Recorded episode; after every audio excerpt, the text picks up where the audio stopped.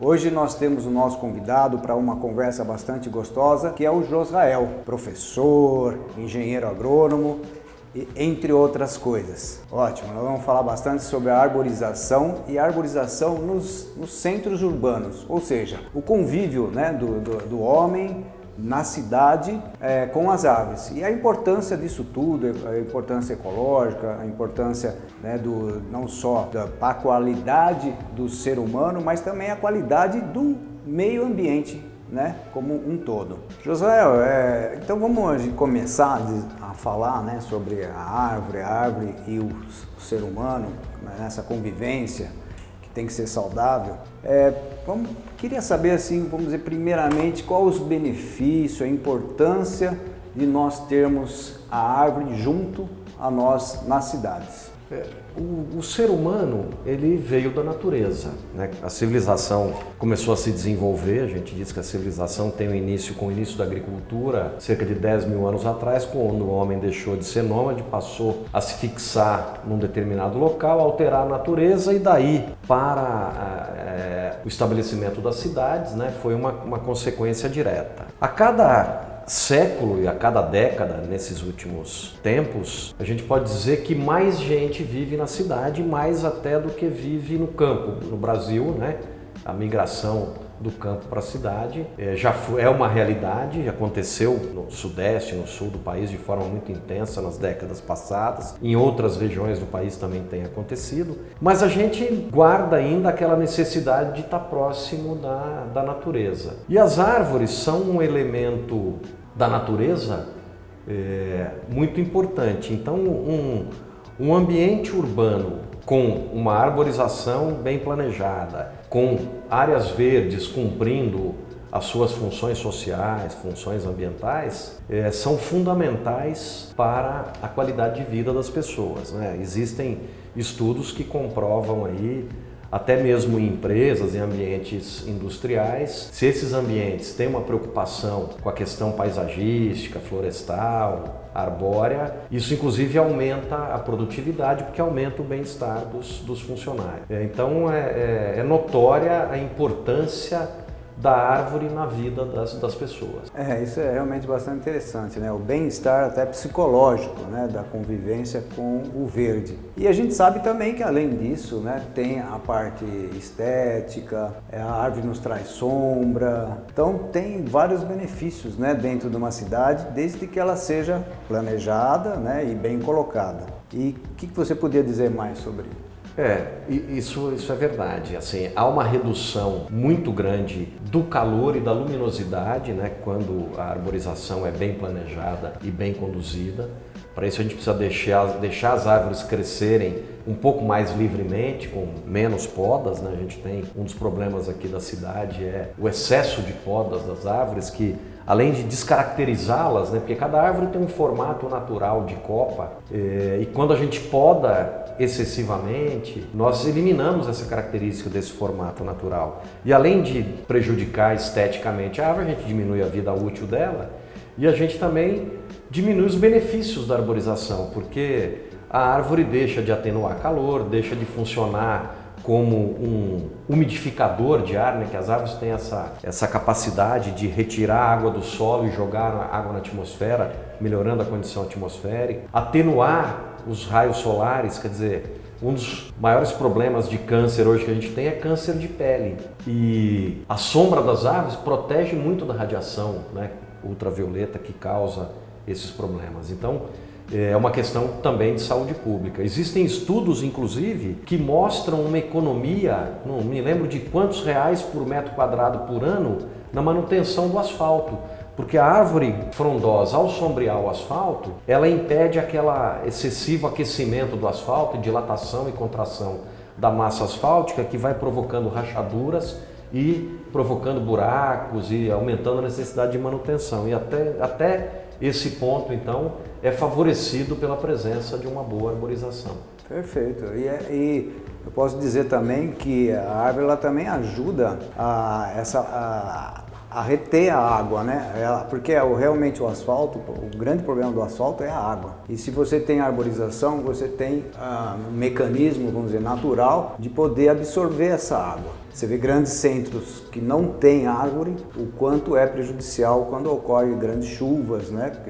Essa dificuldade que as grandes cidades têm em desaguar as águas até o rio, porque infelizmente não tem é, um solo que possa infiltrar né, José? Perfeito, Júnior. Essa é mais um, um benefício das árvores e das áreas verdes urbanas. Né? As árvores, além de proteger contra o impacto direto da gota de chuva, que ela amortece o impacto da gota de chuva, obviamente que a árvore, apesar de muitas pessoas não acreditarem nisso, mas a árvore ela precisa de área não concretada, não asfaltada. Eu fiz essa, essa brincadeira porque é comum a gente ver nas cidades uma prática muito equivocada que é concretar até o colo da árvore. Né? E aí é, isso faz com que a árvore fique é, buscando água, sua raiz vai buscar água e aí acaba estourando calçadas, buscando encanamentos, porque você impede é, que infiltre água na proximidade da árvore para que ela possa sobreviver. Mas uma cidade com uma arborização planejada, as árvores plantadas em canteiros compatíveis com o seu tamanho, com áreas verdes adequadas, certamente contribui para a melhoria dessa questão que hoje é fundamental nas cidades, que é a drenagem urbana. Já se vai longe o tempo que fazer drenagem urbana era construir obras de microdrenagem, bocas de lobo, galerias e levar isso o mais rápido possível para o leito dos rios. É claro que a gente não pode abrir mão das galerias e tudo mais, mas já se percebeu que hoje em dia a gente tem que somar essas obras né, de microdrenagem, além de todo um planejamento de macrodrenagem, com uma ocupação adequada do solo, com o aumento das áreas permeáveis, com áreas de jardins nas residências, com calçadas ecológicas, com áreas verdes devidamente estruturadas nas cidades, há um conceito da, da drenagem zero, né, que os Estados Unidos, o Canadá se utiliza muito, que é você tem que garantir que a maior parte da água que cai no telhado, que cai nas casas, tem que ficar dentro do próprio lote. Quando você não consegue isso, tem que ficar no quarteirão. E só depois disso é que você vai encaminhá-la para um sistema de drenagem. Para isso, obviamente, que eu tenho que ter árvores e áreas verdes, porque quem vai garantir a infiltração de água no solo são as áreas verdes. E não existe uma cobertura que garanta mais infiltração de água no solo que a cobertura arbórea do que um bosque, um bosque de árvores. Certamente a capacidade de um solo sob um bosque de árvores de absorver água é muito maior do que de um gramado, de qualquer outra condição é, que a gente possa ter. Né? As florestas, por exemplo, são os grandes absorvedoras de água, né? muito mais que as áreas agrícolas. A capacidade do solo aumenta na condição de solo sobre floresta. Então, as áreas verdes e as árvores são fundamentais também nessa questão relacionada à drenagem urbana. Então, a gente tem a função é, de, de, amenização do calor, né, da diminuição da temperatura, atenuação da incidência solar, atenuação da poluição sonora, quer dizer, as árvores podem funcionar como uma barreira contra a poluição sonora, diminuindo a poluição sonora, esse bem-estar psicológico né, da, das pessoas, é, toda essa questão relacionada à drenagem, sem contar os benefícios, né, atração da ave fauna, dependendo do tipo de plantas e de árvores que você escolhe que pode diminuir a quantidade de insetos na cidade. Então tem uma série de, de benefícios realmente. Dá para a gente falar uma tarde inteira aqui dos benefícios da, da, arborização urbana e das áreas verdes urbanas. É isso mesmo. Quando se tem um planejamento, né, a prefeitura, a gente sabe, não só de Jaú, como todas as normas de construção, em lotes pequenos, a gente é, tem que deixar, e é fundamental é, importância devido a tudo isso que você falou, no mínimo 20% de área né, verde, de área que possa infiltrar a água. E no caso dos lotes maiores, por exemplo, lotes de mil metros quadrados, a gente chega a ter 40, 50, até mesmo 60%, né? E dependendo também do local, né? Porque existe é, regiões ribeirinhas, né, onde existem nascentes. Então essa é uma preocupação bastante grande também, né, José? Sem dúvida. É um, um dos grandes problemas que a gente tem hoje, né, dos, dos alagamentos, por exemplo, os alagamentos eles acontecem é, normalmente quando há construções na área de preservação, no leito maior dos rios, na verdade, né? Porque os rios, é, a partir de um certo tamanho, é, os rios aqui na, na nossa região, os, os, rios nas regiões tropicais de forma geral, ele extravasa anualmente ou a cada dois anos, é natural, é, é, o, é o processo natural de cheia, ele extravasa nas áreas mais planas, onde a gente tem as chamadas planícies de inundação. Essas áreas, ao serem ocupadas, quando elas são alagadas, é, né, quando elas são alagadas, elas são na verdade inundadas. Elas são inundadas porque ali era o rio, na verdade é as construções ou as vias é que ocuparam o leito maior do rio. Então, o rio não está fazendo nada mais do que o seu processo natural, né, pluviológico aí de cheia, né, enchente, cheia, vazante, seca, quer dizer, é, é o processo, é o ciclo anual de um rio. Então, isso é natural de acontecer. Quando você ocupa essas áreas com vias e com edificações, e na hora que você impermeabiliza o solo, como você mesmo disse, e aí a água não infiltra, e a água não vai desaparecer, ela vai escoar superficialmente, chega cada vez mais água no rio, a calha não tem condição de, de dar conta disso e ocorrem as inundações, né, os alagamentos das, de residências, de avenidas, de ruas. E muitas vezes essas coisas acontecem também né, em áreas não lindeiras né, por deficiência do sistema de drenagem. Mas as áreas verdes e árvores podem contribuir bastante com isso também. É claro que aí, no caso dos fundos de vale, a gente tem que estar atento à legislação, são as áreas de preservação permanente que não devem ser ocupadas, devem ser ocupadas com os chamados parques lineares ribeirinhos, né, que são estruturas é, são, na verdade, é, formas de você aproveitar essas áreas é, para cumprir três funções. A função hidrológica, que é garantir que o rio possa subir e inundar sem problemas, porque ali é um parque, né, não vai haver problema, é, somada à função ecológica de você fazer esse parque com árvores nativas para atrair a avifauna, etc. E a função social, que é você atrair as pessoas para essa área com equipamentos de lazer, né, com fazer com que as pessoas sintam pertencimento em relação a, a essa área. Esse é o conceito moderno que se tem dado, tem se procurado dar pelo menos a academia e alguns gestores, né, é, alguns municípios já têm feito isso, que é utilizar essas áreas de fundo de vale nesse sentido e não para construir marginais ou edificações, né, porque já se percebeu que isso não é, é uma estratégia errada, né, que não só traz problemas. É muito bem dito, José. A gente lembra também, como você falou, um desses itens de preocupação é a fauna. E a gente vê que os animais, os pássaros, né, é isso que é muito importante no convívio né, do, com o ser humano, com a natureza, com o meio ambiente, da permanência né, de, desse, dos animais. É, e também de, da preocupação de não haver a invasão, né, a gente vê aí doenças né, como a febre amarela, né, é, o homem invadindo é, essas áreas que devem ser preservadas. É, na verdade, se a gente vê, é, é, é um problema, né? são várias, várias questões que precisam ser ser identificadas. Um dos problemas da febre amarela, né, e que o ano passado era dengue e outras coisas, é o mosquito, né? Esse mosquito é um mosquito exótico, não é nativo, ele veio para cá. Ele tem proliferado na cidade por conta de problemas relacionados à educação, né?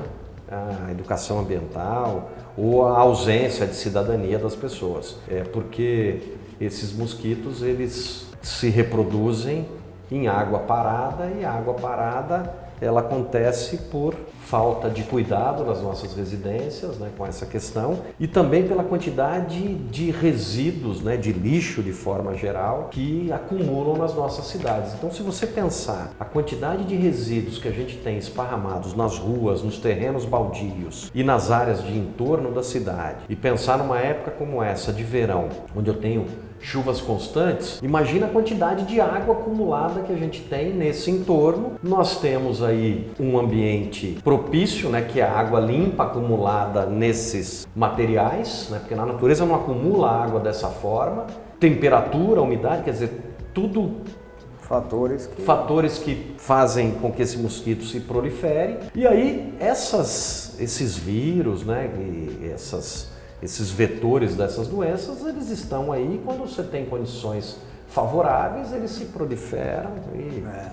e causam esses problemas de saúde pública que a gente tem. E a cada ano a gente é surpreendido né, com uma doença. Esse ano nem se fala mais da dengue, o problema agora é a febre amarela, que é até é. mais é, perigosa. E nada mais é do que um desequilíbrio. Né? É um então, desequilíbrio. O que nós precisamos buscar, justamente com as árvores nas cidades, é justamente esse equilíbrio né? da natureza, o ser humano agregado, que faz parte da natureza, né? que permaneça esse equilíbrio. É bastante interessante as pessoas terem, né, pelo menos um certo conhecimento, mas a gente sabe que sempre é interessante que busque um profissional com conhecimento, principalmente na hora que for plantar, né, porque a gente sabe que nem todas as árvores são indicadas para qualquer lugar. E o que, que, você poderia falar sobre uh, isso, né? as árvores e as suas indicações? É, como, como qualquer atividade, né? é, é preciso um mínimo de conhecimento técnico para escolher essa muda. É, é preciso se informar porque plantar uma árvore inadequada né, para um determinado local acaba gerando um trauma, porque essa árvore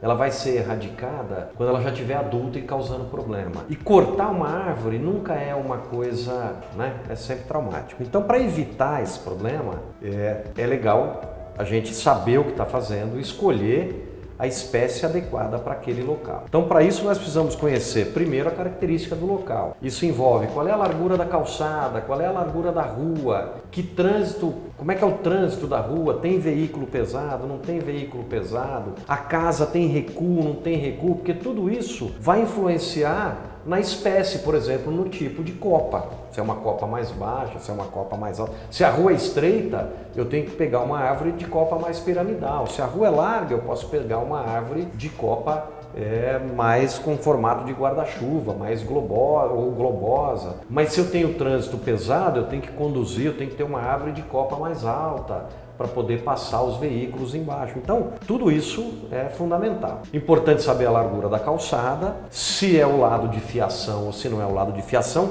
e que tipo de fiação, porque hoje já existem determinadas fiações compacta, multiplexada, que elas já são fiações protegidas e que convivem melhor com as, com as árvores do que as fiações tradicionais, as secundárias e primárias desencapadas. Essas realmente a gente pode dizer que o equipamento urbano que mais interfere com as árvores é, é, a fiação. Né? A gente não entende por que, que até hoje é, nós estamos construindo bairros com fiação aérea. Né? Será que é tão mais caro assim a fiação subterrânea? Essa é uma questão que precisa ser melhor discutida, né? porque é, fica tão mais bonito um bairro, né, com uma sem rua a rede sem elétrica, a rede né? elétrica, né, aérea. É. Enfim, é claro é. que, obviamente, substituir os bairros que já existem com rede aérea isso é caríssimo e o dano também é grande, que você tem que refazer tudo. Agora, para os loteamentos novos, os bairros novos, é preciso repensar um pouco essa, essa questão. É, então, a escolha de uma árvore depende de conhecer o local que você está plantando. Obviamente que existem coisas comuns, né? Você tem que escolher uma árvore de sistema pivotante profundo, ou seja, uma raiz que não seja superficial e vigorosa, porque raízes superficiais vigorosas como do flamboyant, do ficus, né, da falsa seringueira e outras espécies que até já foram plantadas nas ruas e hoje até mesmo o Código de Arborização de Jaú proíbe o plantio nas calçadas dessas árvores, é problema. Vai te dar problema nos alicerces, encanamento, redes de esgoto, de água, etc. Então essas deve-se evitar plantar é, árvores de raiz pivotante profunda. Você pode optar por espécies de porte mais baixo embaixo da fiação. Se for fiação compacta, multiplexada, não precisa, pode ser árvore de maior porte. Onde você tem, não tem fiação, se você tiver uma largura boa de calçada e uma largura boa de rua, você deve plantar também árvores de médio, de grande porte. Porque nós, é, o que a gente tem que ter é uma arborização urbana e não uma arbustivação ou arbustização urbana, que é o que a gente vê na cidade. Árvores muito pequenas, de porte pequeno, e aquelas que são de porte maior, podadas todo ano. Né? É, isso é um processo que não é adequado. Eventualmente, uma ou outra poda menor. Não há necessidade de fazer esse rebaixamento de copa todo ano que a gente observa é, nas, aqui na cidade. Né? Isso é uma prática é, errônea, é uma prática que diminui a vida útil da árvore e descaracteriza completamente a sua copa, porque ao você essa, fazer essa poda drástica, que você elimina todas as folhas, depois brota, né? parece um repolho, parece que está tudo bem, mas isso provoca um invassoramento, né? É, e essas brotações, a cada poda, a cada ano que se passa, elas são mais fracas e uma árvore que viveria 50, 60 anos, ela acaba entrando em senescência, acaba morrendo aos 20, 15, 18 anos. Né? Ah, existe também uma preocupação muitas pessoas, é, até que, né, que gostam né, de, de ter árvores com frutos. E essas árvores, elas são indicadas? Se são, aonde que seriam melhores indicadas?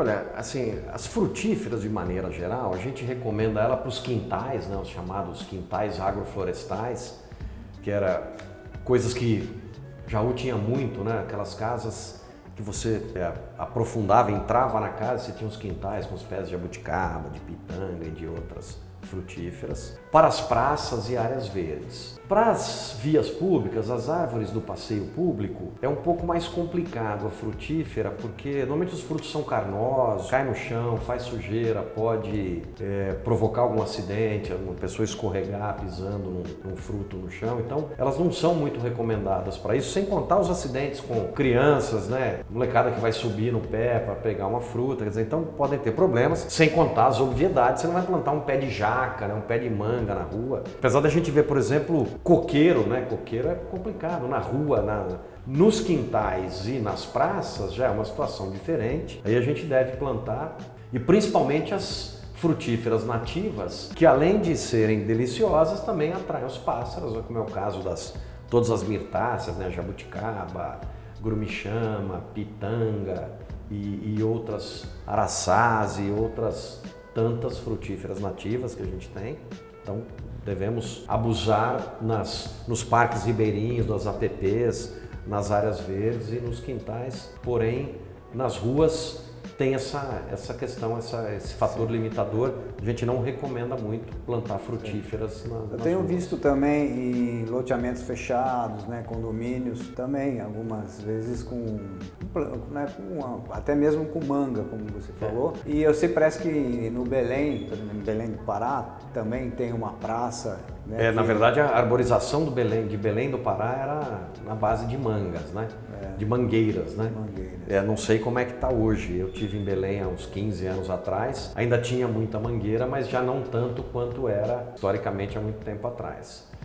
É, mas a gente não se recomenda. Talvez num condomínio fechado, Frutíferas muito grandes não, talvez até frutíferas, um condomínio com calçadas ecológicas, né, onde você já vai ter essa diminuição do problema da, dessa sujeira do fruto. É, eu acho que aí até pode se pode se utilizar. Mas eu ainda prefiro, às vezes quando a gente faz alguns projetos, algumas coisas, é deixar as frutíferas para serem plantadas nas áreas verdes mesmo, né? nas áreas fora da, fora da, da via pública e, obviamente, nessas áreas, condomínios fechados, lotes maiores ou até mesmo nas casas que mantêm as suas áreas verdes, plantar. Eu mesmo na minha casa tenho um pé de abuticaba e um pé de, de pitanga no meu, no meu quintal. Então, né? É. então lá convivem com outros arbustos, né, que, de alecrim, de hortelã e manjericão e outras coisas que a gente usa no, no dia a dia na cozinha e, e essas frutas que é, a gente aproveita. Né? A jabuticaba ainda não, não produziu, mas a pitanga já produz há alguns anos aí e que serve para gente e serve para atrair a passarinhada também para o quintal, que é uma coisa bem gostosa. É verdade você projetar a sua casa para ela naturalmente ser ventilada, com isso você diminui o consumo de energia com ar condicionado. Outro ponto importante. É, os sistemas fotovoltaicos de geração de energia hoje já são bastante acessíveis, existem linhas de financiamento e com isso você também vai estar, além de economizando dinheiro, né, economizando é, no, no, médio prazo eles se pagam e você gera uma baita economia né, no, no consumo, no dispêndio financeiro para pagar a conta de luz, você também está diminuindo a pressão sobre os recursos naturais que você está gerando a sua própria energia. Energia limpa, né? Uma energia limpa, sem contar os painéis solares para aquecimento de água, etc. Então, na hora que você começa a somar isso, e um outro aspecto fundamental, que é a questão do gerenciamento de resíduos da sua residência. O gerenciamento de resíduos quer dizer separar os resíduos. De que forma?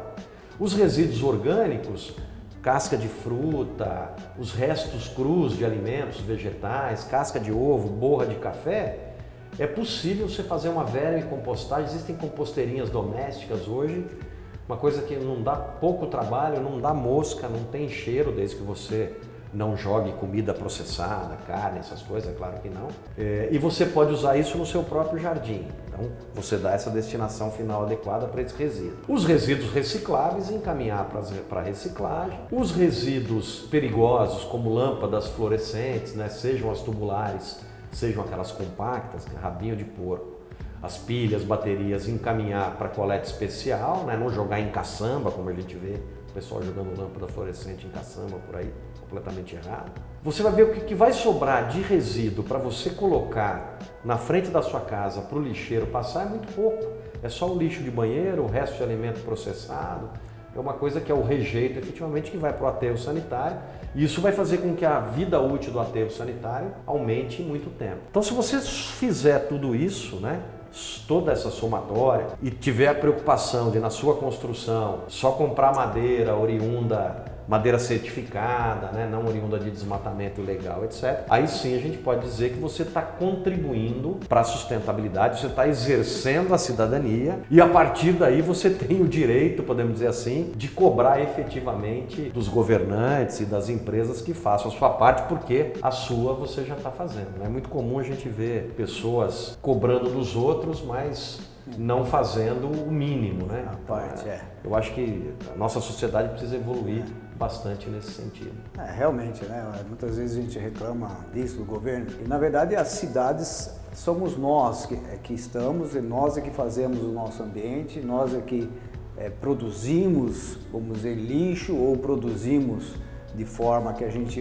é, nem tudo que é lixo ele é vamos dizer o chamado lixo que é descartado ele pode ser realmente utilizado muitas vezes como reciclagem. E tudo isso é, faz né, da gente é, perceber da importância mesmo né, desse convívio né? Cada vez o desenvolvimento né, do ser humano na Terra, ele precisa cada vez mais saber lidar com tudo isso, né, que no final das contas é a sustentabilidade, que vai fazer com que exista uma harmonia entre o homem e o meio ambiente. Mas infelizmente nós terminamos aqui o nosso bate-papo. Eu queria agradecer bastante, Josael, por tudo, pelas essas informações, né, de muito conteúdo.